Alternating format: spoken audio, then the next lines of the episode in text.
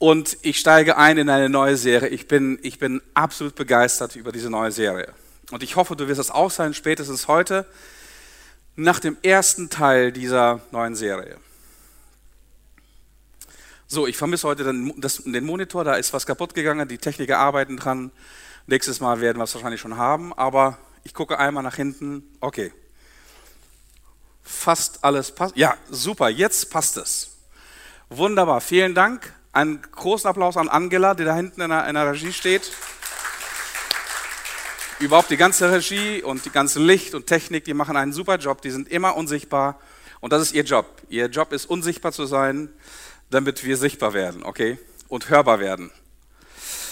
Also, jeder von uns ist einzigartig, oder? Schau dich mal um, rechts und links, von vorne nach hinten, und du wirst nur eigenartige bzw. einzigartige Leute sehen, okay?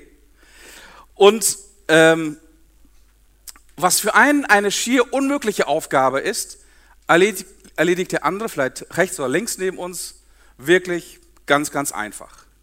Und einige von uns sind richtige Freaks. Ihr wisst es noch nicht, aber ihr werdet das heute feststellen, dass einige von euch richtige Freaks sind. Du kannst nämlich etwas ganz, ganz besonders tun. Du bist Meister auf einem bestimmten Gebiet. Und das, was einige von uns an den anderen eigenartig finden, ist in Wahrheit einzigartig. Weil jeder von uns ein Original ist. Jeder von uns ist ein Unikat. Und lass dich von keinem einreden, dass du komisch bist oder dass du ein Opfer bist das, was andere an dir komisch finden, das zeigt nur, dass ihre Welt kleinkariert ist und es, dass du und das, was du darstellst, nicht in ihre kleinkarierte Welt hineinpasst.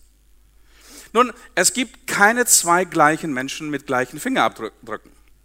Sogar Zwillinge, sogar siamesische Zwillinge haben verschiedene Fingerabdrücke. Das ist schon manchem Verbrecher zum Verhängnis geworden. Das gleiche äh, passiert auch mit der, mit der Iris. Du hast noch keinem einzigen Menschen in die Augen geschaut mit der gleichen Iris, mit dem gleichen Farbsegment.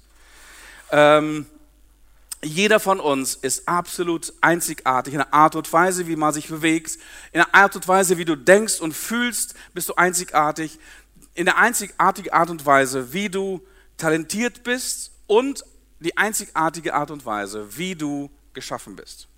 Ich möchte mit euch ein paar Experimente machen und dafür musst du aufstehen, okay?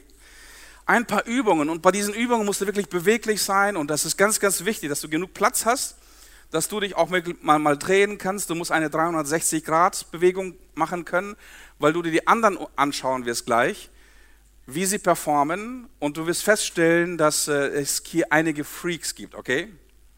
Okay, zunächst einmal eine, eine, eine Übung, äh, wo wir schauen werden, ob jeder das kann. Äh, relativ einfach üben. Einfach deine Hände nach oben ausstrecken, so hoch wie es nur geht.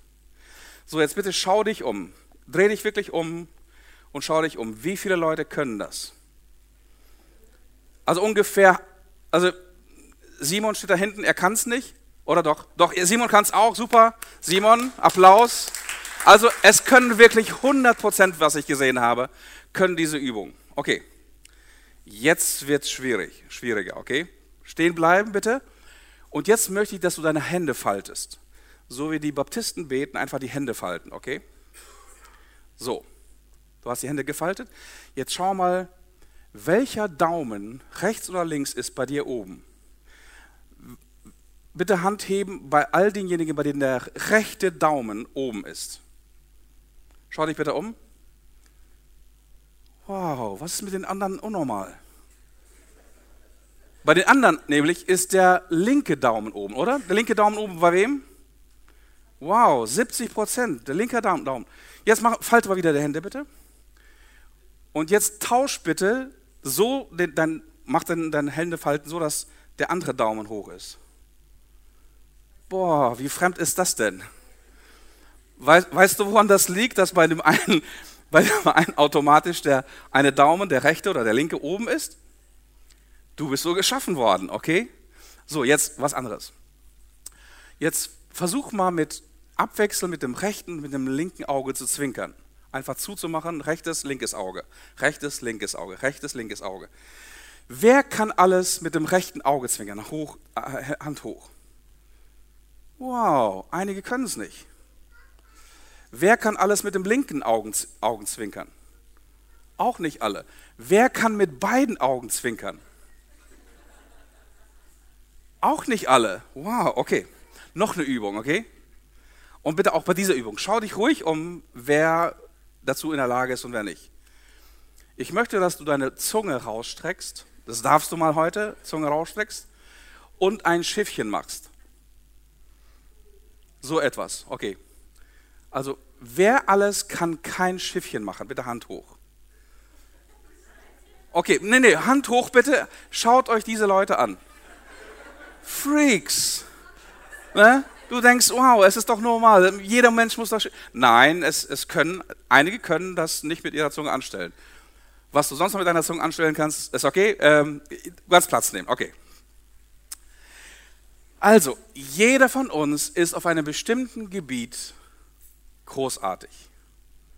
Und ich finde das absolut wunderbar, dass es keinen von uns gibt, der irgendwie eine ein talentfreie Zone ist.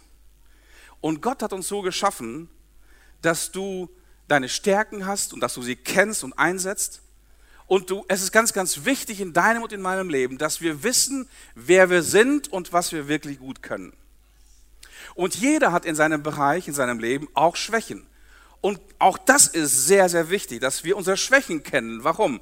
Weil unsere Schwäche ist die Stärke des anderen. Und Gott hat uns so geschaffen, dass wir soziale Wesen sind. Wir sind auf den anderen angewiesen. Und wir brauchen einander und wir brauchen das Team. Das alles haben wir gemeinsam. Wir haben Stärken und wir haben Schwächen. Und noch was ist großartig, was wir alle gemeinsam haben.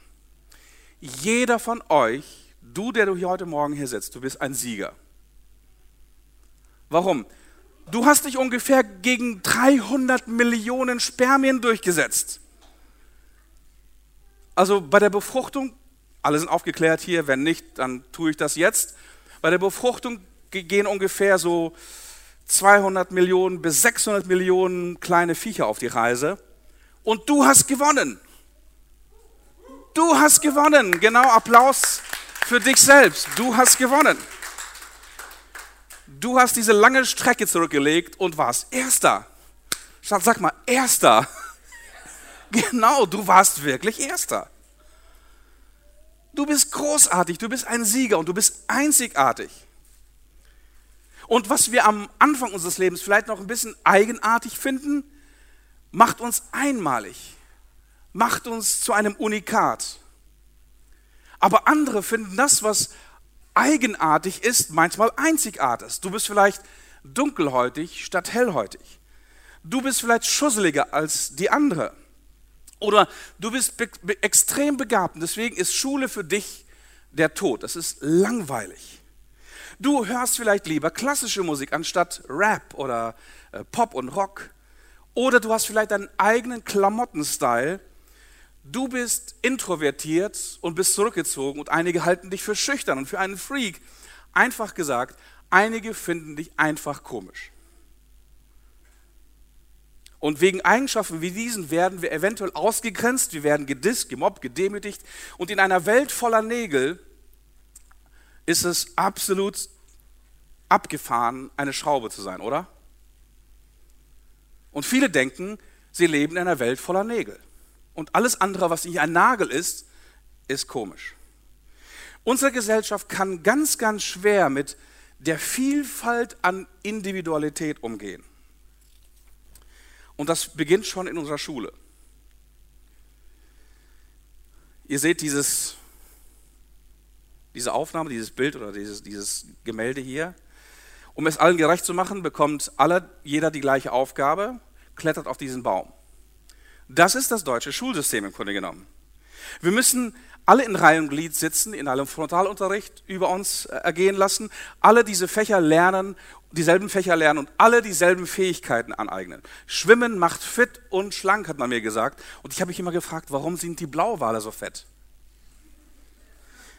Die Schule kann unter Umständen all das, was dich ausmacht, deine Einzigartigkeit, deine Individualität, was dich einmalig ausmacht, platt machen.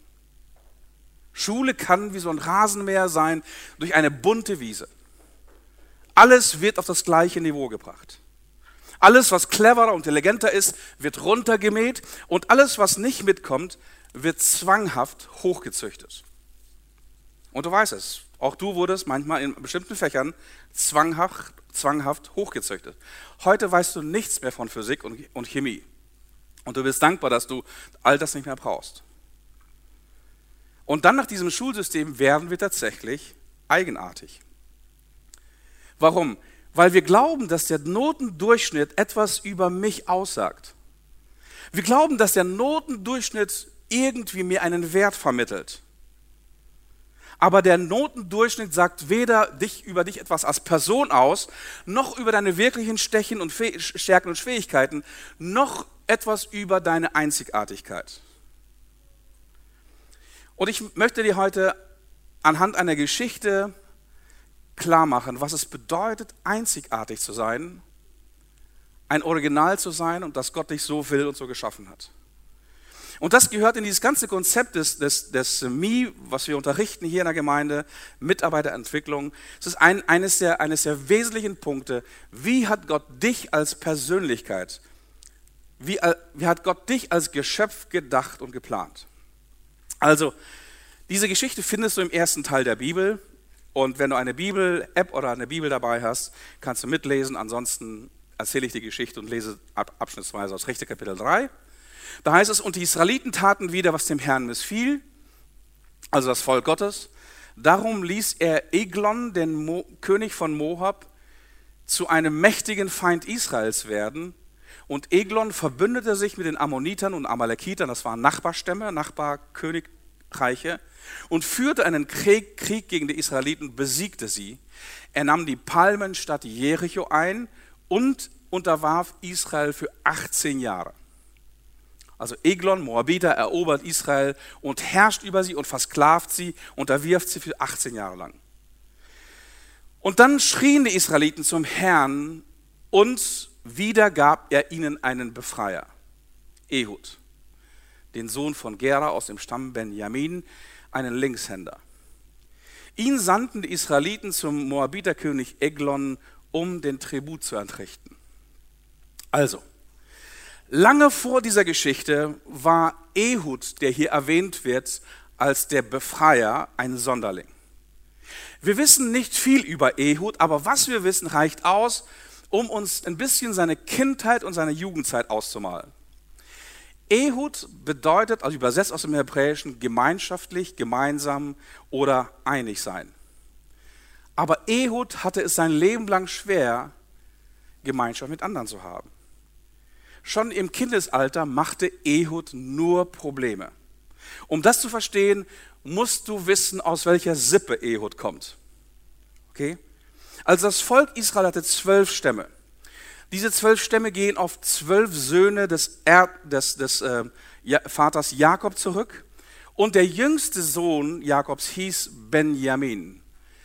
Und aus diesem Stamm Benjamin stammt nun dieser Ehud. Und Benjamin heißt übersetzt aus dem Hebräischen Ben, der Sohn, und Jemin, Jemino oder Jeminu bedeutet die rechte Hand. Also der Sohn meiner rechten Hand. Und im, Hebräischen, in der hebräischen Bildsprache, metaphorischen Sprache, bedeutet der Sohn meiner rechten Hand nicht nur, dass, dass die Rechtshänder waren, sondern bedeutet der Sohn meiner Stärke. Die rechte Hand war ein Synonym für Stärke. Also Ehud kommt vom Stamm Benjamin, der Sohn meiner rechten Hand, der Sohn meiner Stärke. Okay, Benjamin. Okay, erkennst du das Problem jetzt schon? Ehud war Linkshänder, erfahren wir aus dem Text. Und weißt du, was das bedeutet, als Linkshänder in der Welt der Rechtshänder zu leben? Wer von euch ist Linkshänder? Okay, es gibt, so wie ich sehe, nur zwei hier anwesende Linkshänder. Okay, also ihr wisst, was das bedeutet, als Linkshänder mit Schere, Stein, Papier, mit, linken, mit, mit, der, mit, der linken, mit der, mit der rechten Hand umzugehen. Geht gar nicht, okay?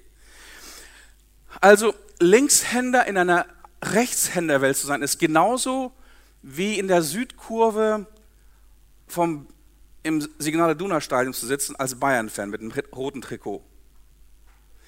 Hat schon jemand das gewagt? Also ich saß mal im Familienblock mit einem roten Trikot im BVB-Stadion in Dortmund.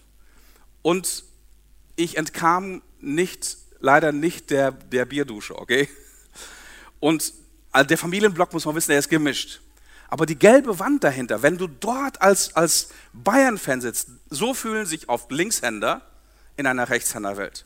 Oder wenn du ein Dortmund-Fan bist, mit einem gelben Trikot, geh mal und setz dich in die Nordkurve auf Schalke. Also, das ist die Welt der Linkshänder in einer Rechtshänderwelt. Also Linkshänder zu sein bedeutet heutzutage äh, nicht viel, weil es ist gesellschaftsfähig, es ist akzeptiert. Und, aber früher äh, wurden Linkshänder mit aller Macht zu Rechtshändern umdressiert. Ich weiß, die Oma meiner, meiner Frau hat äh, meine Tochter ständig auf die, Hand, auf die Hand gegeben, weil sie Linkshänderin ist. Mach das bitte, ess das bitte, grüß bitte, immer mit der schönen Hand. Wer, wer kennt das noch aus der früheren Erziehung? Pädagogik, ich glaube sogar wurde in der Uni gelehrt, okay? Ähm, also Kinder wurden ständig ermahnt, die schöne Hand zu benutzen. Sie wurden kritisiert, sie wurden nicht selten zumindest auf die Hände geschlagen. Äh, Linkshänder war eine Art Behinderung und ähm, einige kennen das von euch. Also Ehud stammt aus dem Stamm der Rechtshänder, ist aber ein Linkshänder und deswegen gilt er als ein Behinderter. Das klingt vielleicht krass, aber er war Außenseiter. Nur deswegen, weil er sich mit allen Aufgaben, die mit Recht zu tun wären, ziemlich dämlich anstellte. Alles, was den Kindern in seiner, in seiner Zeit einfach von der Hand ging, wie zum Beispiel, keine Ahnung, Steine werfen, Pfeil und Bogen äh, schießen äh, oder zu schreiben, mit der rechten Hand kräftig ins Gesicht zu langen, in all den Dingen benahm sich Ehud ziemlich dämlich. Er war ein, ein Idiot. Okay? Du denkst vielleicht, okay, das ist ein bisschen krass, was du ja sagst über Linkshänder in der, im, im Alten Testament. Ich möchte dir mal etwas zu verstehen geben. Es gibt kein hebräisches Wort für Linkshänder. Das hebräische Wort für Linkshänder heißt Iter Yat Yemeno. Iter Yat Yemeno. Also behinderte Hand rechts. Also die Linkshänder wurden so genannt Rechtsbehinderter. Nicht Linkshänder als eine neutrale Aussage, es gibt Rechts- und Linkshänder, sondern du bist ein Behinderter an der rechten Hand. Es gibt nur ein einziges Wort im Hebräischen für Linkshänder. Behinderte an der rechten Hand. So wurden sie unverblümt genannt. Es waren die Deppen, es waren die Bekloppten, es waren die Opfer. Sie kamen im Leben nicht klar. Zumindest war das die einhellige Meinung der anderen Leute über sie. Chaot, Tollpatsch, Nichtsnutz, Unfähiger. Willst du noch mehr Synonyme hören, die für Ehud galten? Und stell dir mal vor, wie Ehud aufgewachsen ist. Wie oft haben ihn die Eltern ermahnt, mit der schönen Hand zu grüßen, mit der schönen Hand zu essen, mit der schönen Hand zu spielen, mit der schönen Hand zu schreiben, mit der schönen Hand zu arbeiten. Aber wir wissen aus, diesem, aus dieser Geschichte, es hat bei Ehud nichts geholfen. Ehud machte immer alles mit der schlechten Hand. Rechtsbehinderter. Also Ehud blieb Linkshänder und er blieb ein Behinderter an der rechten Hand. So wurde er sein Leben lang von Kindesbein an bezeichnet. Er, er erlebt kaum Wertschätzung. Er gilt als Außenseiter. Er ist benachteiligt, er, ist, er wird beschimpft, er ist das perfekte Opfer. Ehud bekam, bekam, die schlechtesten Jobs. Es gab keine Jobs für Linkshänder im Stamm, Stamm Benjamin, im Stamm der Rechtshänder. Keiner traute ihm als Bekloppten etwas zu, außer Scheitern und Versagen. Sie sahen ständig, wie er sich rechtshändig ziemlich dumm anstellte. Also, jetzt erfahren wir, während dieser Zeit, als Ehud aufwächst, äh, regiert der König Eglon, der Moabiter, über Israel. Und Eglon war ein Despot, er war, er war ein Diktator.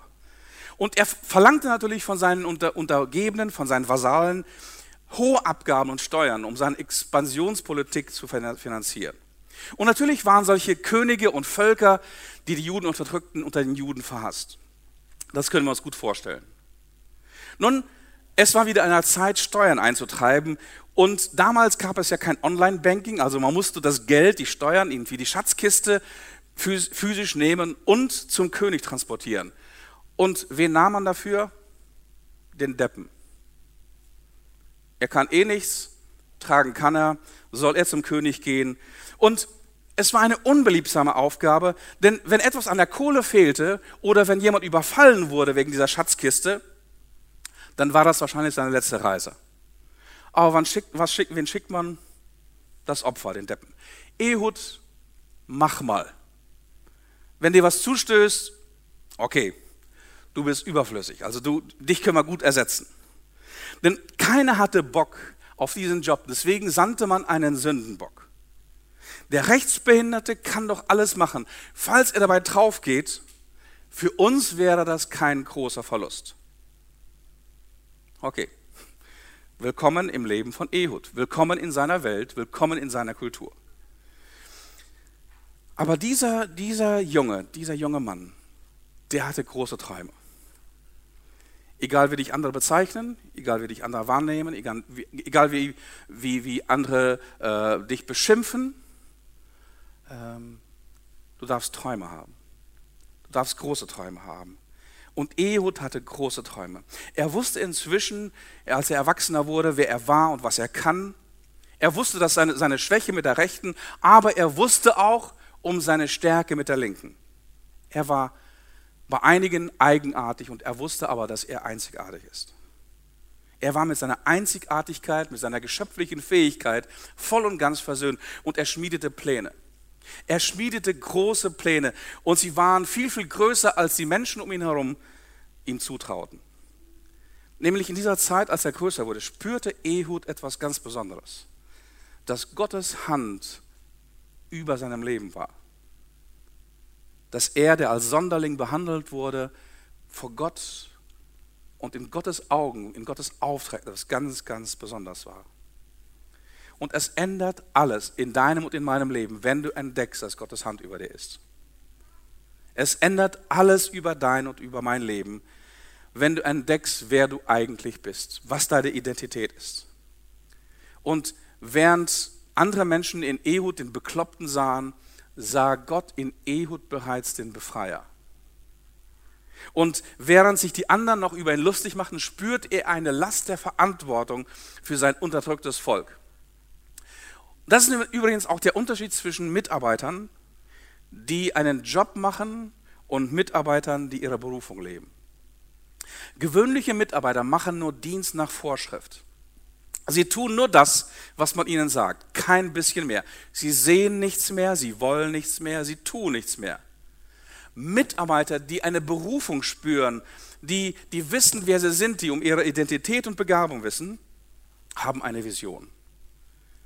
Sie wissen, wer sie sind und sie wissen, was sie leisten und tun können und dass sie an der Verwirklichung einer großen Vision arbeiten. Das macht sie unermüdlich. Das macht sie verantwortungsbewusst. Und dieser Linkshänder Ehud hatte nun eine Vision. Und die Vision war die Befreiung meines Volkes, die Befreiung des Volkes Gottes vor dem Despoten Eglon und den Moabitern. Und diese Unterdrückung dauerte jetzt schon 18 Jahre lang. Nun, sie schicken ihn, den Deppen, um die Steuer zu entrichten. Keiner wollte den Job machen, keiner wollte vor diesen Eglon treten, aber Ehud sollte das mal machen. Nun, wie bereitet sich Ehud auf diese Aufgabe vor? Sehr, sehr interessant. Lesen wir weiter. Ehud fertigte ein zweischneidiges Schwert an, etwa 30 Zentimeter lang, also ein Dolch, und schnallte es sich an die rechte Seite unter seinen Mantel. Also, Ehud denkt nicht nur daran, die Steuer zu antrichten, er will dem dem Eglon eine andere Nachricht überbringen. Und du ahnst schon äh, Böses. Der Kerl ist wirklich wahnsinnig, was er plant. Er geht ein hohes Risiko ein, das ihm das Leben kosten könnte. Aber wenn es einer schafft, dann der bekloppte Ehud. Lesen wir weiter, was passiert. Mit der Waffe unter seinem Gewand versteckt, brachte er den Tribut, oder die Steuern, zum König Eglon, der ein sehr fetter Mann war. Also die Bibel spricht hier offen über Fettleibigkeit.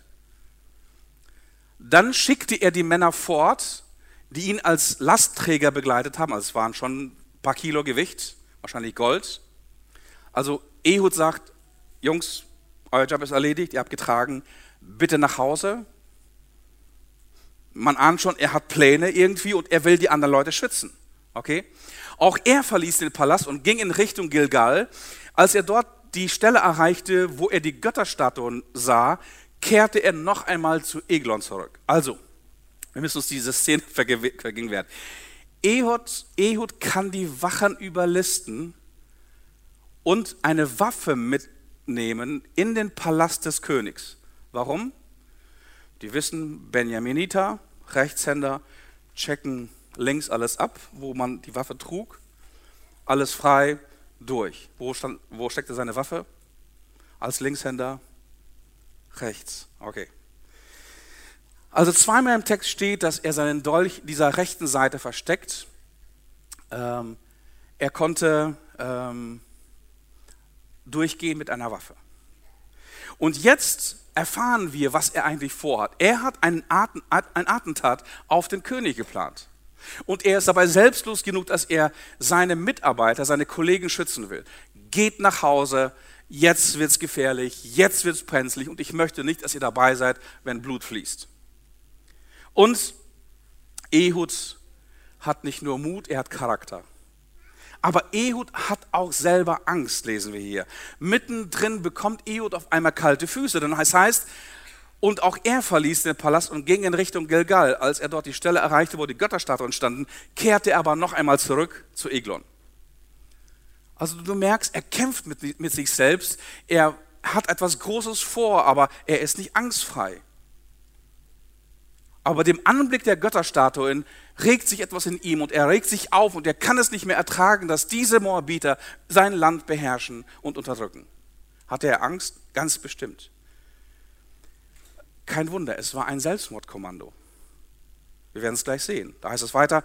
Und der König saß gerade im kühlen Obergemach, das nur für ihn bestimmt war. Ehud trat ein und sagte zu ihm, ich habe eine geheime Botschaft für dich. Klar ist es geheim, weil es versteckt war. Ähm, lass uns allein, lass uns allein, befahl der König seinen Dienern. Als sie alle hinausgegangen waren, sagte Ehud, die Botschaft, die ich für dich habe, ist von Gott. Eglon stand auf. Da packte Ehud mit der linken Hand das Schwert und als er das er an der rechten Seite trug, zog es hervor und stieß es Eglon in den Bauch. Die Klinge drang so tief hinein, dass das Fett den Griff umschloss und die Spitze zwischen den Beinen wieder herauskam. Okay, diese Bilder vergessen wir nie. Ich sage immer, Bibel ist auch nicht unbedingt immer jugendfrei. Ähm, also jetzt wird es auf jeden Fall blutig und sehr, sehr ekelhaft, oder? Und ich kann auch nur sagen, nicht mitmachen, auch nicht bei Fortnite. Okay? Also was passiert? Hier passiert ein Überraschungsmoment. Keiner hat das erwartet, dass es sich irgendeinen Wahnsinnigen gibt, der sich zutraut, mit, einer, mit einem Dolch bewaffnet zum König durchzudrängen und ihn in seinem Palast zu erstechen. Hollywood-reife Vorstellung. Also ich wundere mich, dass es noch keine Verfilmung dieser Szene gibt. Was für eine Szene. Das Coolste ist, was jetzt kommt. Also du musst dir diese... Nee, okay. Ich will nicht mehr auf dieser Szene rumreiten. Die ist, die ist abartig genug. Da liegt auf jeden Fall der König blutig und äh, was macht der Ehud? Ehud ließ das Schwert im Fettwand stecken, trat in die Halle hinaus, schloss die Tür sperrte sie zu und verschwand. Ich denke, was für eine coole Sau. Oder? Was für eine coole Sau. Er marschiert einfach wieder an den Wachen vorbei, nimmt den Haupteingang, sagt noch Winke Winki durch die Eingangshalle und geht gemächlich nach Hause. Was für eine coole Sau. Und ich kann mir vorstellen, zu Hause folgende Szene vorzufinden. Die Frau sagt, na Schatz, wie war dein Tag? Ja, Schatz, geht so, ich habe meinen Dolch verloren. Hä, verloren? Du hast deinen Dolch verloren? Wo denn? Ja, so im, im Fettwanz von, äh, im, im Bauch vom Fettwanz Eglon. Und die Frau tilt total aus. Was ist passiert? Was für eine coole Sau. Bald darauf, heißt es da im Text, kamen die, die, die Eglons Diener und merkten, dass der Raum verschlossen war. Nun, sie denken sich folgendes. Der König muss aufs Klo und der sitzt wahrscheinlich auf dem Thron. So sagten sie es zueinander. Also auf dem Klodeckel. Und warteten noch eine Weile, aber die Tür ging immer noch nicht auf. Schließlich kam es ihnen sehr, sehr merkwürdig vor. Sie holten den Schlüssel und öffneten das Obergemach. Dort äh, fanden sie den König am Boden liegen Ehud war aber in der Zwischenzeit entkommen, während die Diener gewartet hatten. Er hatte bereits die Götterstadt in Gilgal hinter sich gelassen und floh weiter Richtung Seira. Was für ein Bekloppter, oder?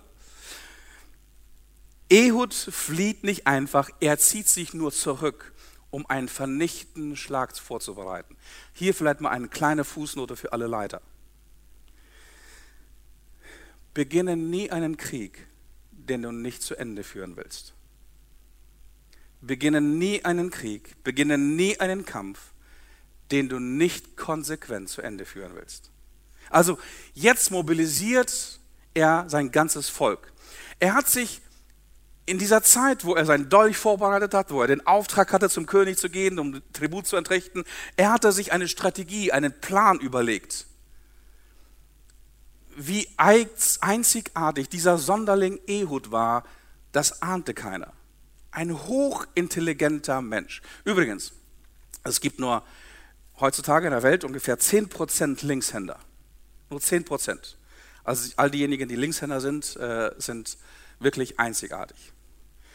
Von diesen 10% sind vergleichbar, also sind, sind viel, viel mehr Leute, die im Vergleich zu Rechtshändern intelligenter sind, die, einen höheren Quotient haben als die Rechtshänder. Deren Intelligenzquotient ist in der Regel über 140. Also in, in Eglon schlummert ganz, ganz viel Cleverness, ganz, ganz viel Weisheit. Jeder hat ihn unterschätzt. Er war äußerst clever. Und einen Krieg gegen die Moabiter zu führen, in einem offenen Kampf, das wäre Wahnsinn. Das wäre wär ein Kampf zwischen David und Goliath. Das, der wäre völlig aussichtslos. Nur eine außergewöhnliche, überragende Taktik konnte den Juden einen Vorteil verschaffen. Und diese Taktik, die kannte nur Ehud. Die Taktik bestand aus Überraschungsmoment und Verwirrung. Da heißt es weiter, dort im Gebirge ließ er das Horn blasen, um die Israeliten zur Schlacht zu versammeln. Es folgten ihm in, sie folgten ihm ins Jordantal. Mir nach, rief er, der Herr gibt euch den Sieg über die Moabiter. Nach dem Motto, genauso wie er mir den Sieg über Eglon gegeben hat, den Fettwanst, so schenkt Gott euch den Sieg über die Moabiter. Und sie zogen mit Ehub hinab und besetzten die Jordanfurten, um den Feinden den Fluchtweg abzuschneiden. Sie waren schon auf dem Rückzug. Sie waren völlig außer sich wegen diesem Mordanschlag. Dann kämpften sie gegen die Moabiter und töteten sie an einem Tag über 10.000 gute, erfahrene Soldaten. Keiner von ihnen entkam. So mussten sich die Moabiter der Macht der Israeliten beugen und es herrschte 80 Jahre lang Friede in Israel. Was für ein Typ, oder? Was für ein Typ. Ehud war in jeder Hinsicht einzigartig. Er war Linkshänder, er war link, das heißt, er war clever, er war ein Querdenker, er war risikobereit, er war eine Leiterschaftspersönlichkeit und er war ein Teamplayer. Und ich kann dir eines, eines sagen. Ausnahmslos jeder, jeder von euch heute Morgen ist es auch. Du bist einzigartig. Du bist wirklich einzigartig. Und du kannst nicht ahnen, was passiert mit, deinem, mit meinem Leben, wenn Gott seine Hand auf dich legt. Einige Dinge, die wir aus der Geschichte lernen können. Und ähm, ich möchte dich auch ermutigen, an diesem Punkt dich selbst zu erkennen, deine Identität und deine Fähigkeiten, deine Stärken zu entdecken, weiterzumachen. Dazu komme ich gleich am Schluss der Predigt. Was lernen wir aus dieser Geschichte? Erstens, du bist einzigartig. Lerne dich kennen. Du bist absolutes Unikat. Du bist ein Original. Lerne dich bitte kennen.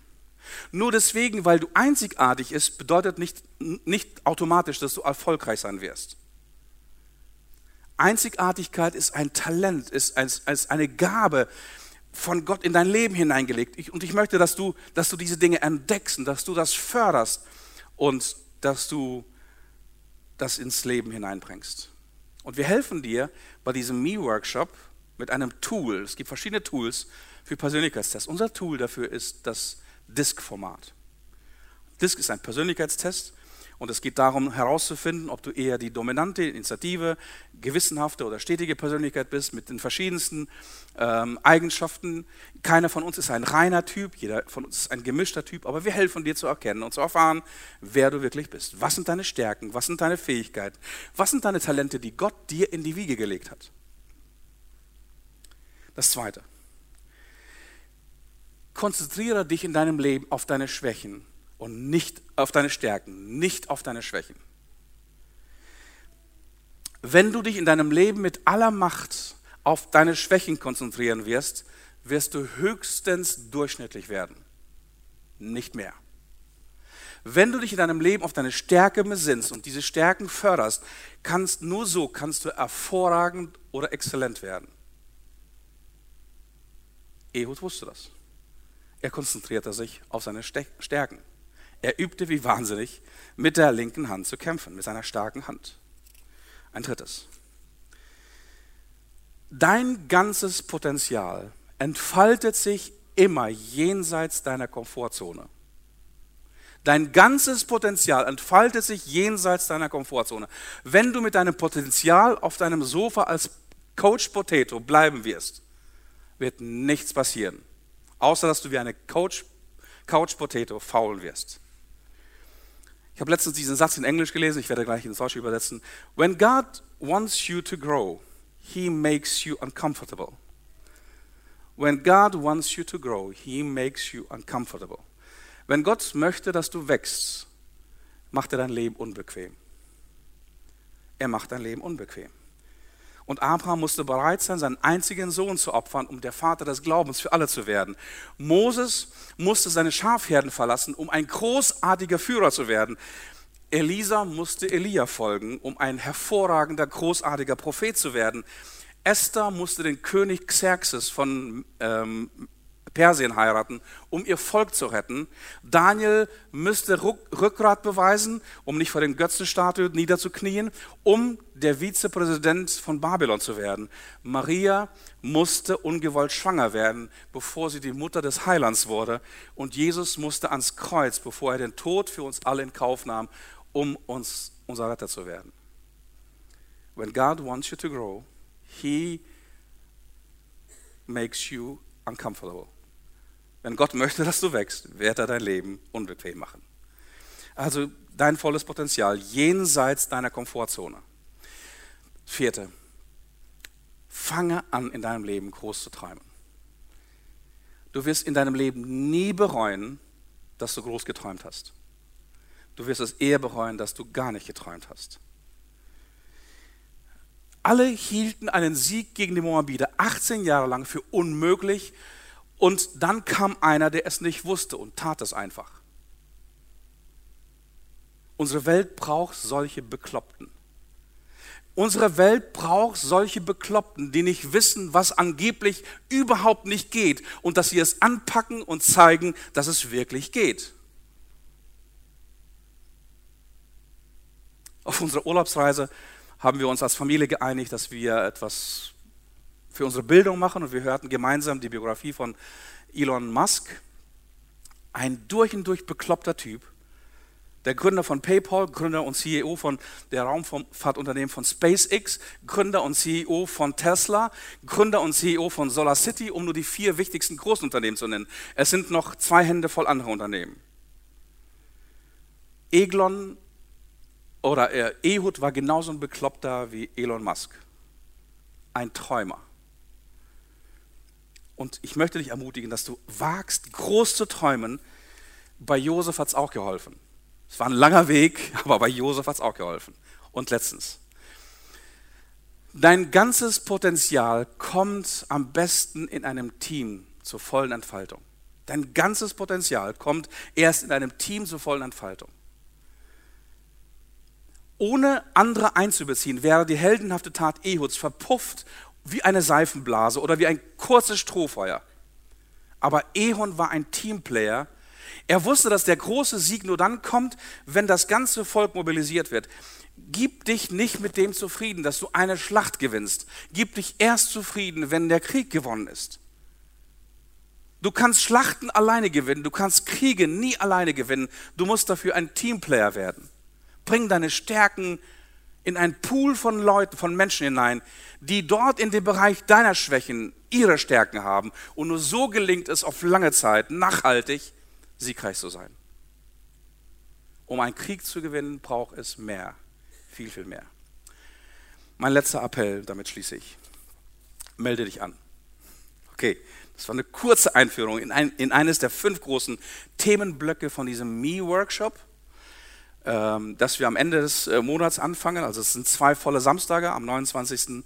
September und am 13. Äh, Oktober von 10 bis 16.30 Uhr. Und wenn du darüber mehr erfahren willst, wenn du dein Potenzial entdecken willst, geh auf mosaikchurch.com slash me, also me, Mitarbeiterentwicklung steht das, diese, diese, diese Abkürzung. Melde dich an. Gott hat dich großartig gemacht, einzigartig. Ich möchte besonders die Jungen, Jungen ermutigen. Dein Leben steht noch vor dir. Und bitte geh nicht in einen Beruf, weil gerade eine Stelle frei geworden ist nebenan und weil du sonst mit deinem Leben nichts anfangen kannst. Das wäre Zeitverschwendung, das wäre Ressourcenverschwendung.